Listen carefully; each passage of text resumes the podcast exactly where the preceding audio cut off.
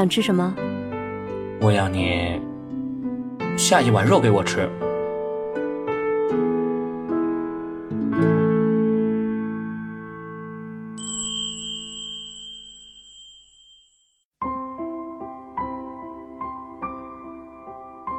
外婆突发脑溢血的那段时间里，整个家里陷入了巨大的痛苦。我去医院看望她的时候，她的身上已经布满管子了。医生说，可能他没办法撑过下个礼拜，因为到时候会有各种并发症与器官衰竭的情况产生。就算撑过去，也是植物人了。听见医生的话，我彻底放弃了希望。那一面，我意识到，我死心了。心里涌现出无数个缺口，数不清的悲伤从缺口灌入我的身体，几乎挡不住。我走到外婆的床边，抓起她的手，在她耳边说了很多平常没说过的话。她已经没有意识了，但我仍旧要说给她听。我知道她听不见，但是我还是要说。她已经深度昏迷了，但我仍旧要盯着她的眼睛看。不久之后，他就会离去。我心里明白，现在能多看一眼，就多看一眼。将来再也看不到了。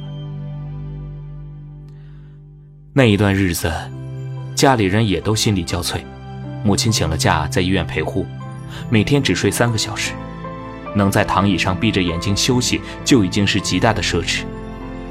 外公身体原本就不太好，情绪低落，守着空落落的家，每天都提心吊胆，最怕的就是接电话，怕医院传来不好的消息，人都瘦了一大圈走路打飘，站不稳，似乎被风一吹就会倒下。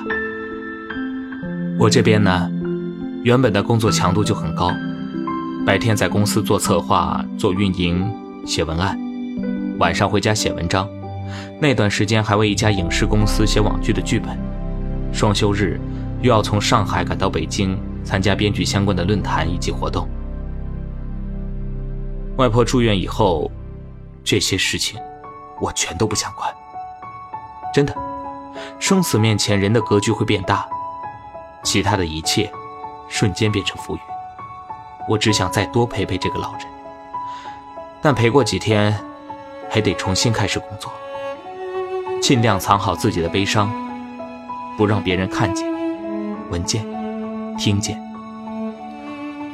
公司给了你酬劳，你就是要干活；和影视公司签了合同，你就是要履约。说好的活动你不去，你就将错失很多机会。我也不知道那段时间是怎么过来的，每天就是多线工作，下班后呢去医院，待半个小时之后再从医院出来，路上随便吃点晚饭，再回家工作，工作到半夜两点，疲惫的倒在床上，昏昏沉沉的入睡。情绪就像伤口，当你被悲伤包围的时候，任何麻烦事的发生，都会像是伤口上。撒上的眼泪。有一天，我下班，发现电瓶车被撬了，窃贼偷走了我的电脑，这车还是上个月新买的。我几乎是带着满腔的愤怒冲进车库管理员的办公室，和他们吵了一架。我斥责他们，他们推卸责任。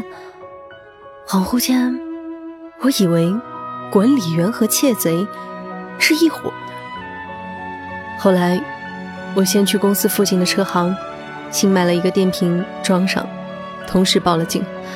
警察开着车来车行把我接走，进了警局开始笔录。警察问了我一些问题，我一一回答。笔录过程中还收到母亲的电话，她说外婆的情况很不稳定，让我去医院看看。我说好。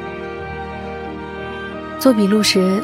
有个女人坐在大厅的位子上，身体不停的在颤抖，哭得伤心。她的额头、脸颊忧伤。警察询问了她的情况，才知道这是一个刚刚遭受家暴的女人，丈夫整天在外面赌博，赌输了心情不好，回家就打她。她也是一副受尽磨难的样子。那个女人问能不能在警局里过夜，警察说不能，让她暂时先回去。她不肯，在警局大闹，两个警察把她按在位子上，进行安抚。警局太吵。我只想快点离开。大概在里面待了二十五分钟，我才从警局出来。跟老板结账算钱，我一摸口袋，心里彻底凉透。左手外衣口袋里的皮夹子好像没了，上上下下摸了半天也没摸出什么。那是我第一次蹲在路边哭。我感觉我把平时忍住的眼泪都在那一晚的马路上流掉了，各种憋屈与苦闷，各种彷徨与无力，各种叫人难堪的事，各种让人应接不暇的麻烦。我怀疑世界是站在我的对立面的，所有的日子里的理性、克制、冷静、谨慎，都在一瞬间。如同沙子建成的高楼般，轰然倒塌。那段日子，那个时间点，是我悲伤的顶点。现在想想，我也不知道我是怎么扛过来的。我唯一知道，我总算还是扛过来了。人要有扛过一切悲伤的能力。哪怕你的亲人游走在生死边缘，今天还能在病床上凭借仪器药物维持生命，明天就可能永远的闭上眼睛离开。哪怕你在忙乱的工作中不得抽身，每晚在书桌前被他们压得喘不过气。哪怕你的车子被人撬了，被人偷了，哪怕在你最窘迫的时候皮夹子也不翼而飞，身份证、银行卡通通在里面，你也还是不能倒下。舔完伤口，站起来。自己不站起来，没人会拉你起来，找谁都没用。不必苛责世界的不公，世界不是恶意的，也不是善意的，世界是无意的。张乔是我在香格里拉旅游时认识的朋友，我们同住于。独克宗古城的一间简陋的客栈里，他是国内某旅游网站的专栏作者。他经常跟我说的一句话是：“处处无家，处处家。”我后来才知道，他是一个没有家的人。那天半夜被虫子咬得睡不着，我准备起床倒一杯水，看见张乔坐在窗台上抽烟，三言两语，我们便聊了起来。我问他是不是一年大部分时间都在旅游。他说：“不是，他是一年百分之一百的时间都在旅游，因为他没有家。”张乔十七岁的时候，母亲就过世了，从那以后，他们家就剩他和他父亲。张乔跟我说，农村里面有很多事情是骇人听闻的。当时父亲不愿意母亲走，他和父亲守着母亲的遗体守了三天三夜，怕尸体发臭腐烂，他的父亲就找隔壁杂货铺借了个冰柜。冰柜的空间很小，两个人费了很大的力气才把母亲的遗体搬到了冰柜里。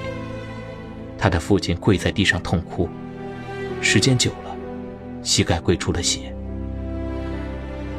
张乔知道母亲的遗体一直放下去，父亲会崩溃的，母亲也不得安宁，所以他故意把冰柜插头弄坏了，逼得父亲没有办法，只好把母亲的遗体送到县医院的太平间里。回家的路上，张乔牵着父亲的手，两个人一路沉默不语，不时有啜泣之声。一年之后，也就是十八岁，张乔的父亲过世了，他真正的成为了一个无依无靠的人，成为了一个没人爱的孩子。一年内双亲相继离世，世界上没有谁能受得了这种打击。张乔在家门口的河边上大哭了半天，然后做了一个决定。他把房子卖给了隔壁杂货铺的老板，一个人离开村子，去北京打拼了。张乔一边抽着烟，一边说着他的故事，有时甚至摇头晃脑的笑笑，就像这些故事从未发生在他的身上一样。我问他，人生最痛苦、最黑暗、最悲伤的时候，你是怎么扛过去的？他说，打工赚钱，拼了命工作，不断给自己找工作。最夸张的时候呢，一天同时干六份工作。实在受不了就痛哭一场，最好是把身体里的水分都哭完，然后该干嘛干嘛。我现在看到马路上幸福的三口之家，心里都会有刺痛感，像被针扎了一样，所以我不敢看。走路时一般低着头。他吐了一个烟圈，又补充道：“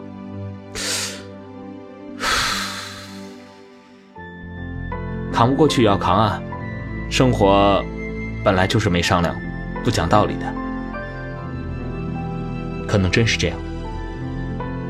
一个人对抗悲伤的方式，决定了他将会成为怎样的人。